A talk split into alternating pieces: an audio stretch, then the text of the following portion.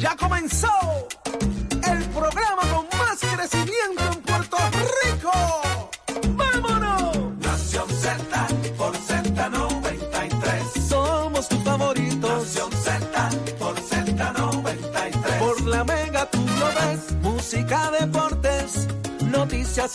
Vamos arriba, Puerto Rico, vamos arriba. Óigame que comenzó Nación Z. Son las 6 y 2 de la mañana en vivo desde los estudios de Mega TV para Z93. Tu emisora nacional de la salsa en el 93.7 FM en San Juan, 93.3 FM en Ponce, 97.5 FM en Mayagüez. Privilegio estar con ustedes en la aplicación La Música para que nos veas y nos escuches y también disfrutes del podcast de Nación Z. También los que se conectan desde ya tempranito, como todos los días en el Facebook de Nación Z en el Facebook Live. Óigame que usted comenta, los leemos, los saludamos, los hacemos parte de nuestra conversación diaria. Comienza una nueva semana cargada de información. Yo soy Jorge Suárez, me acompaña, como todas las mañanas, el licenciado Eddie López. Eddie, muy buenos días. Muy buenos días, Jorge. Buenos días al país que nos sintoniza, también los amigos que utilizan todas nuestras plataformas interactivas. Un placer, un privilegio estar con ustedes una nueva mañana, una nueva semana. Hoy lunes 9 de mayo del año 2022, prestos y dispuestos para llevarle a ustedes las informaciones, las noticias, pero sobre todo el análisis que a ustedes les gusta, Jorge. Mucho que ha pasado en las últimas horas. Eddie estarán con nosotros aquí hoy en Nación Z, Laisa García, eh, para hablarnos precisamente de unas iniciativas que están pasando en Washington. Ella es la directora ejecutiva de la Cámara de Comercio, iniciativas relacionadas a la salud, que hay que estar muy atentas a ellas. Eddie, ¿qué tenemos para el análisis del día? Está con nosotros el presidente de la Comisión de Hacienda y Presupuesto de la Cámara de Representantes, el representante Jesús Santa, también el amigo Kenneth McClintock, ex presidente del Senado y ex secretario de Estado. Vamos a hablar un poquito de finanzas de los partidos, Jorge, y también de las reformas al código contributivo que vienen por ahí cuando estamos teniendo el mejor impacto económico por ese tipo de población. Por ahí anda Connie Varela pidiendo renuncia, señoras y señores. Se levantó hoy pidiendo renuncias del comisionado electoral del Partido Popular Democrático. Vamos a tener a Connie Varela hoy aquí en Nación Z que nos explique esto porque parece que la paz en el Partido Popular no llega nunca. También va a estar con nosotros el licenciado Leo Aldrich de Frente al País. Mucho análisis aquí con ustedes, pero ya está Eddie con nosotros, Carla Cristina. Carla, muy buenos días. Buenos días, Carla. Buenos días, Eddie. Buenos días, Jorge. Y para todas las personas que nos ven y nos escuchan a través de Z93. Carla, la Universidad de Puerto Rico eh, continúan los recortes. La presidenta ha dicho que no, no pueden quitarle más dinero. ¿Qué está pasando? Lo va a defender. Dice que está ahí con eso. Así mismo es, Jorge. En efecto, la presidenta interina de la Universidad de Puerto Rico, Mayra Olavarría Cruz, afirmó que la institución insistirá en recibir los dos- 620 millones de dólares del Fondo General, como prometió el gobernador en el mensaje de presupuesto, y afirmó que no está conforme con los recortes. Y de otra parte, el secretario del Departamento de Desarrollo Económico y Comercio, Manuel Sidre, denunció un recorte de sobre 10 mino- millones de dólares en el presupuesto de la agencia. En otros temas, O'Brien Vázquez Molina se convirtió el sábado en el nuevo alcalde de Guayama tras la celebración de una elección especial para llenar la vacante que dejó Eduardo Cintrón López, quien el pasado mes de abril se declaró culpable a nivel federal por corrupción. Y en temas internacionales, manifestantes defensores del derecho al aborto se congregaron el sábado en varias ciudades de Estados Unidos y se comprometieron a luchar para garantizar que el aborto siga siendo una opción legal para las mujeres de todo el país. Este segmento es traído a ustedes por Toñito Auto. Cuando lo sumas todito, pagas menos con Toñito. Tenemos buena noticia, Carla. Tú lo sabes, Jorge, como todos los buenos días, como todos los días, la buena noticia trae de ustedes por Toñito Auto y es que Jaime Lee Díaz se convirtió en la primera atleta mujer y con una prótesis que compite en las justas de la Liga Atlética Interuniversitaria. Jaime Lee, de 18 años y natural de Utuado, compitió en los 200 metros lisos representando al recinto de Arecibo de la Universidad de Puerto Rico. Enhorabuena para ella. Para Nación Z les informó Carla Cristina. Les espero en mi próxima intervención aquí en Z93. Este segmento fue traído a ustedes por Toñito Auto. Cuando lo sumas todito, pagas menos con Toñito. Precision Health Centers te presenta la portada de Nación Z. En Precision Health Center le cuidamos de la cabeza a los pies. Agradecido como siempre de Precision Health que permite que discutamos con ustedes las noticias, las portadas más importantes que ocurren en y fuera de Puerto Rico. Tenemos que comenzar con las actividades del fin de semana y es que, como bien saben, en el municipio de Guayama se lleva a cabo una elección especial para sustituir al ya convicto alcalde Eduardo Cintrón Suárez y allí en esa elección resultó vencedor O'Brien Vázquez, precisamente nuevo alcalde del municipio de Guayama. Óigame, y no fue una carrera cerrada, ¿sabe? Fue una carrera muy abierta, o una ventaja cómoda O'Brien Vázquez sobre el principal contendiente en este caso, que es el representante Narmito Ortiz, quien como figura de índole nacional, mucha gente apostaba a que fuera la figura a ganar. Sin embargo, O'Brien eh, parece que siendo, él lo había dicho aquí, comisionado electoral del Partido Popular Democrático, eh, dirigió la oficina de ayuda al ciudadano y entre otros elementos, logró mantener la base de la colectividad política y recuerden que esto es una elección entre populares y obtuvo una victoria fuerte allí. La pregunta es, ¿qué impacto tiene esto ahora sobre la figura de Narmito y sobre la figura de Tatito Hernández? Porque el representante Tatito Hernández apoyó eh, fuertemente a quien sin lugar a dudas uno de sus brazos fuertes en la Cámara de Representantes, que es Narmito eh, Ortiz, una figura importante para Tatito en la Cámara de Representantes. Tatito obviamente le devuelve el favor pero Narmito no sale favorecido. ¿Tiene esto consecuencias sobre Tatito, Eddie? Mira, vamos por partes. La participación fue marcada para una elección eh, fuera de año electoral y todo lo demás, eh, ciertamente cerca de 3.000 personas, eh, un poquito más, este, fue algo inesperado. Hablábamos la semana pasada que quizás con estos asuntos de controversia en el Partido Popular, que ha quedado demostrado que a los populares no les gusta, ¿verdad?, que haya ese tiroteo, pues eso hubiese podido afectar eh, lo que allí estaba ocurriendo, toda vez de que había una animosidad entre los candidatos a esos efectos y que esto pudiera incidir, además de que era el weekend de madres, había mucha, pero la participación ciertamente estuvo ahí. La cantidad fue el doble de los votos para, eh, un poquito más del doble de los votos para este candidato que es una figura a nivel nacional desconocida eh, la proyección parecería indicar de que el favorito en esa contienda hubiese sido el representante Luis Narmito Ortiz Lugo eh, y con el aval, como tú muy bien traes, del presidente de la Cámara, pues eso reforzaba el asunto, además de las demás controversias. Aquí habían dos controversias particulares que eh, de alguna manera nublaban a estos dos candidatos. El asunto de Bahía de Jobo, que se le ha consistentemente traído al, al representante Ortiz Lugo, y en el caso del hoy alcalde O'Brien Vázquez, su cercanía al exalcalde Eduardo Cintrón Suárez por haber sido eh, uno, su mano derecha y haber participado particularmente como presidente de la Junta de Subastas en lo que ocurría en el municipio. Así que esas dos controversias sobre estos dos candidatos, eh, había una tercera candidata que sacó 22 votos, ¿verdad? Eh, y que también se vio marcada en otro tipo de controversia que tenía que ver con lo que es el Bahía de Jobos también y ahí estaba eh, puesta la situación, pero de nuevo, insisto, la expectativa a nivel nacional, como muy bien trajo, eh, como muy bien trajo Jorge, era que Narmito este, pues tenía ese apoyo. Ahí están los resultados para los amigos que nos están viendo a través de eh, también en, la, música y el Facebook Live. Eh, pueden ver las diferencias. Y parecería, ¿verdad?, que él llevaba una ventaja a esos efectos, pero como dice Jorge, all politics are local y los asuntos de Guayama se quedaron en Guayama y decidieron contundentemente los guayameses para que O'Brien Vázquez Molina se convirtiera en el próximo alcalde de la ciudad de Es interesante porque en Guayama esa es la tendencia de que all politics are local, ¿verdad? En ese sentido, si no busca primarias anteriores, habían figuras nacionales también lo fue el ex senador Cirilo Tirado Rivera, que intentó ser alcalde de Guayama, Eduardo Cintrón, que fue el alcalde convicto, que intentó en un momento dado también ser alcalde previo a su, a su elección como alcalde, y el doctor Carlitos Ortiz. ¿Saben quién ganó esa primaria?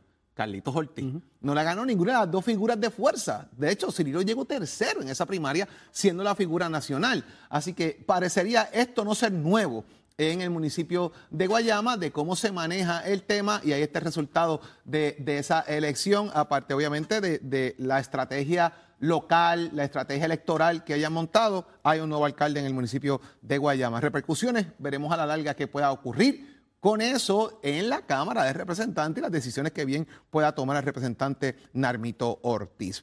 Eddie, eh, aquí parece que el asunto de los chavitos, los partidos políticos, está a la mar de interesante. Y es que reporta. No, no está eh, interesante, está triste. es No, está. está interesante. y Te voy a decir por qué yo pienso que está interesante. Y es que eh, los datos que recopila la Oficina del Contralor Electoral de Puerto Rico refleja, primero, que esto es desde, falta todavía el informe de enero y marzo, de, de enero a marzo, ese trimestre, porque hay una prórroga solicitada Por el. Partido Popular Democrático, por Victoria Ciudadana y por el Movimiento Dignidad. Los tres, los tres partidos solicitaron prórrogas de informes.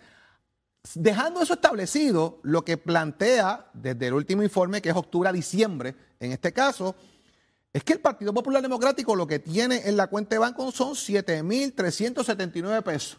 Yo no sé si eso da para pagar la luz y el agua, eh, pero eso es lo que tiene el Partido Popular depositado en su cuenta. La, la segundo partido de menor eh, eh, cantidad de dinero es Proyecto Dignidad. Luego de ello eh, viene el Movimiento Victoria Ciudadana con 17 mil dólares. Luego el Partido Nuevo Progresista con 20 mil dólares. Y el Partido Independentista puertorriqueño es el que más chavitos tiene. 162.852 dólares con 59 centavos.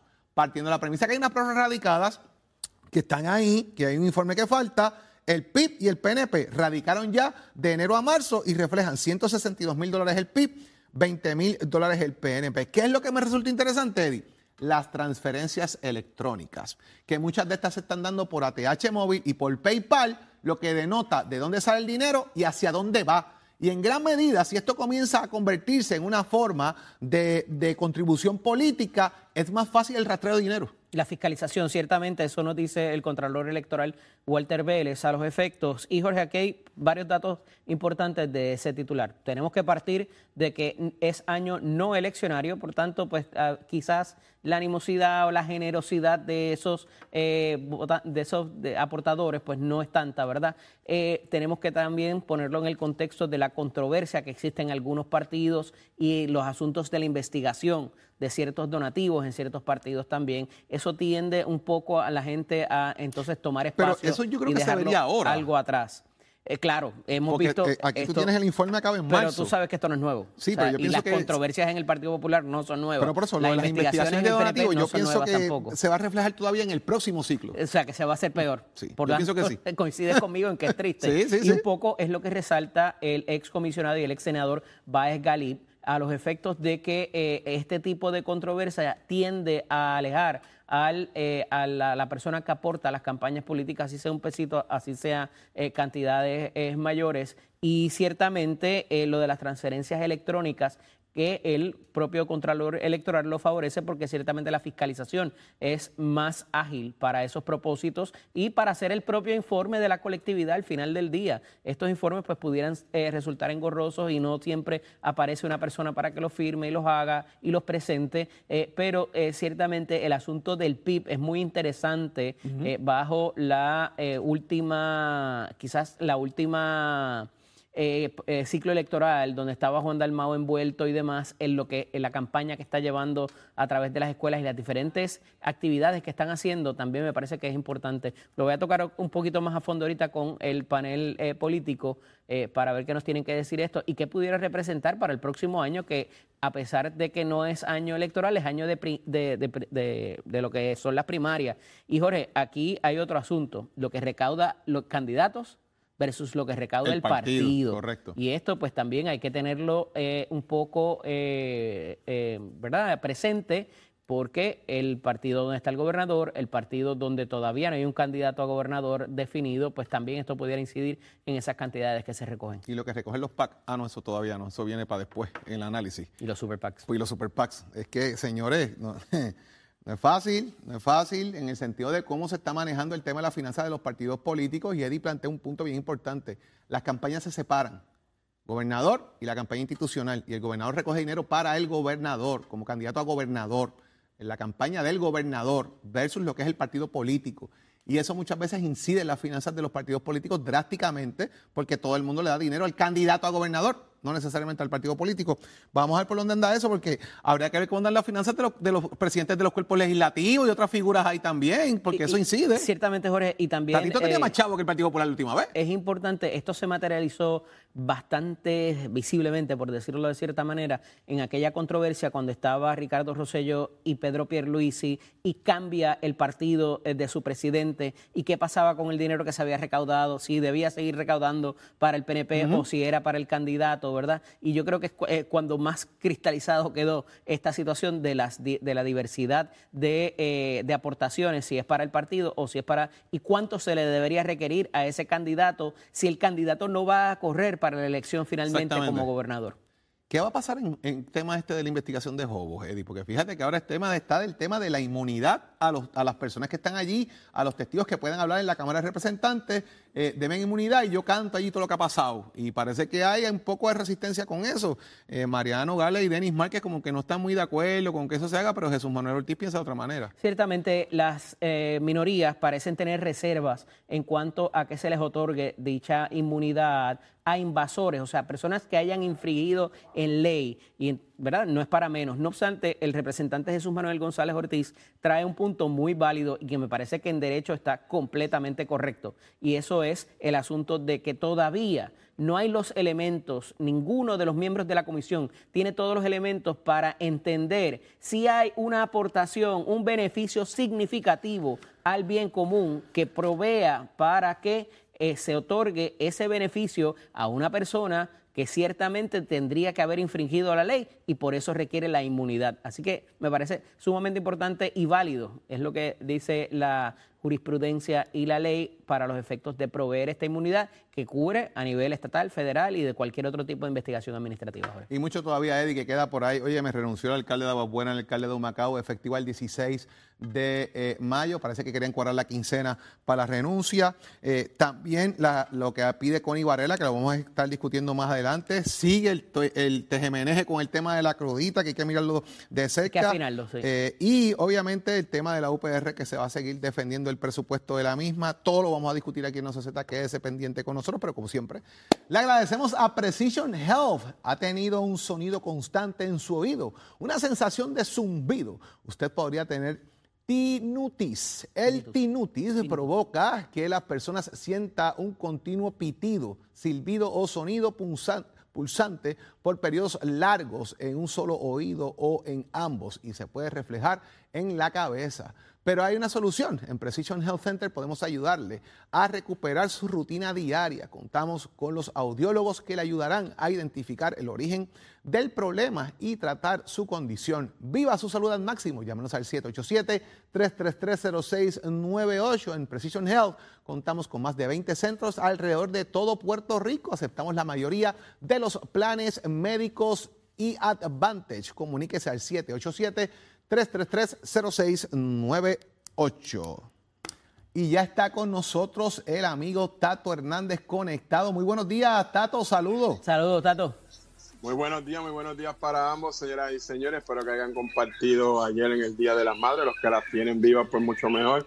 Los que no están con nosotros, pues ya usted sabe, el cementerio, su florecita, y el compartir y ya pues el show tiene que continuar y aquí estamos, señoras y señores. Óigame. Boxeo, papá. Boxeo lo que hubo. Vámonos, sorpresitas ahí. Vámonos con el boxeo, que estos deportes están buenos, pero para complacer al licenciado López estoy decaído estoy penumbrado porque mis Boston no le ganan ni al equipo de pequeña liga de Bucapla, pero ya usted sabe cómo es, eso es otra historia que después hablaremos, así que complacido señor López, pero mientras tanto esta sesión de deportes con la piso de Mestre Escuela que te informa, ya llegó el mes de mayo, estamos en el proceso de matrícula, nuestras clases están por comenzar, aprovecha la oportunidad, visita nuestros recintos para que tú compares lo que son nuestros programas técnicos, nuestros grados asociados, no te dejes llenar la cabeza por muchos colegios que hablan de que su gran mecánica y su gran tecnología no. Visita esta escuela y tú mismo compara facilidades y equipo, único colegio con más de 18 récords mundiales a nivel de la aceleración. ¿Te gusta la mecánica automotriz? ¿Te encanta la mecánica racing?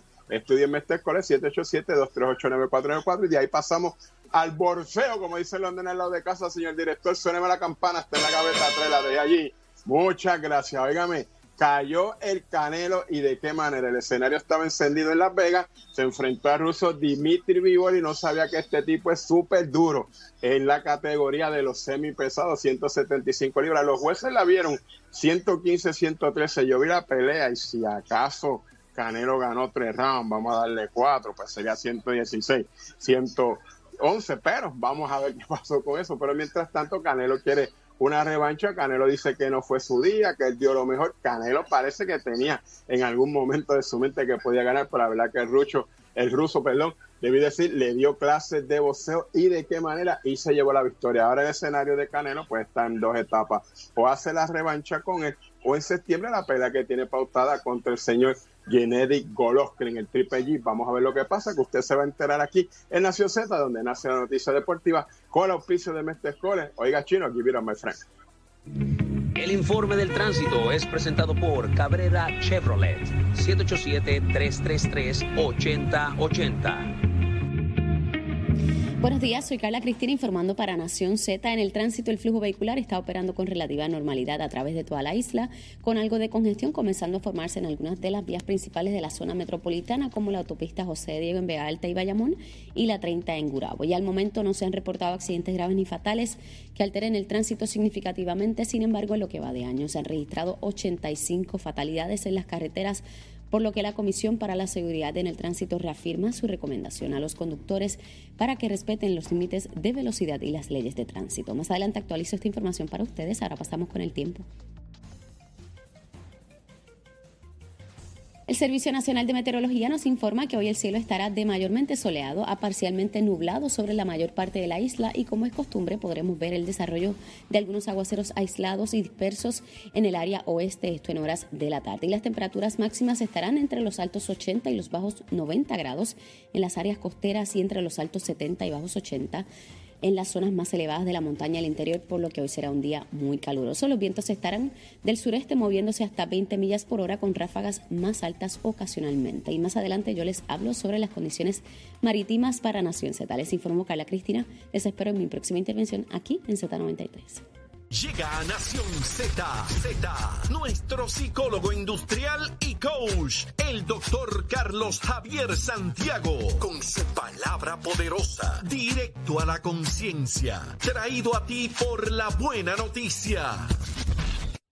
Puerto Rico está con nosotros el doctor Carlos Javier Santiago. Muy buenos días, doctor. Muy buenos días, buenos días para ti, buenos días y felicidades a todas las madres, ¿verdad? Que atrasadito, pero ahí, ahí estamos, es bueno que llegue siempre. Oye, Jorge, ¿el amor debe ser condicionado o no debe ser condicional? Mira, a ver, ¿qué tú piensas? Eso es una gran pregunta. Yo creo que el amor debe nacer, no debe tener condiciones. ¿Verdad que sí? Y, y, muchos piensan, y muchos piensan lo mismo, ¿verdad? De que el amor debe ser incondicional. Y, y no confundamos a todos ustedes, mis queridos amigos, que el amor incondicional es cuando tú te das por completo abandonando tu propio ser. Eso no es así. El amor incondicional lo que significa es que no ponemos condiciones específicas para nosotros amar a un ser humano o amar a, la, las personas que nos rodean. Hoy, hoy quise tocar este tema, Jorge, que es bastante intangible, que es bastante suavecito, fresita, como dicen uh -huh. por ahí, porque muchas personas me lo han pedido, dado el hecho de que ha habido cada vez más maltrato conyugal o que ha habido, este, tú sabes, los, los feminicidios se han disparado. Y, y el tema de hoy no es feminicidio, el tema de hoy es amo incondicionalmente a una persona que no, que no siento que me ama. La respuesta aquí es no. No podemos amar a aquella persona que definitivamente te provoca algún daño y nadie está obligado a estar con nadie. Aquí el detalle implica en que nosotros podamos tener la conciencia, y dije conciencia, estar conscientes de que hay una reciprocidad en esa relación de pareja. Y cuando nosotros tenemos reciprocidad es que nosotros estamos ofreciendo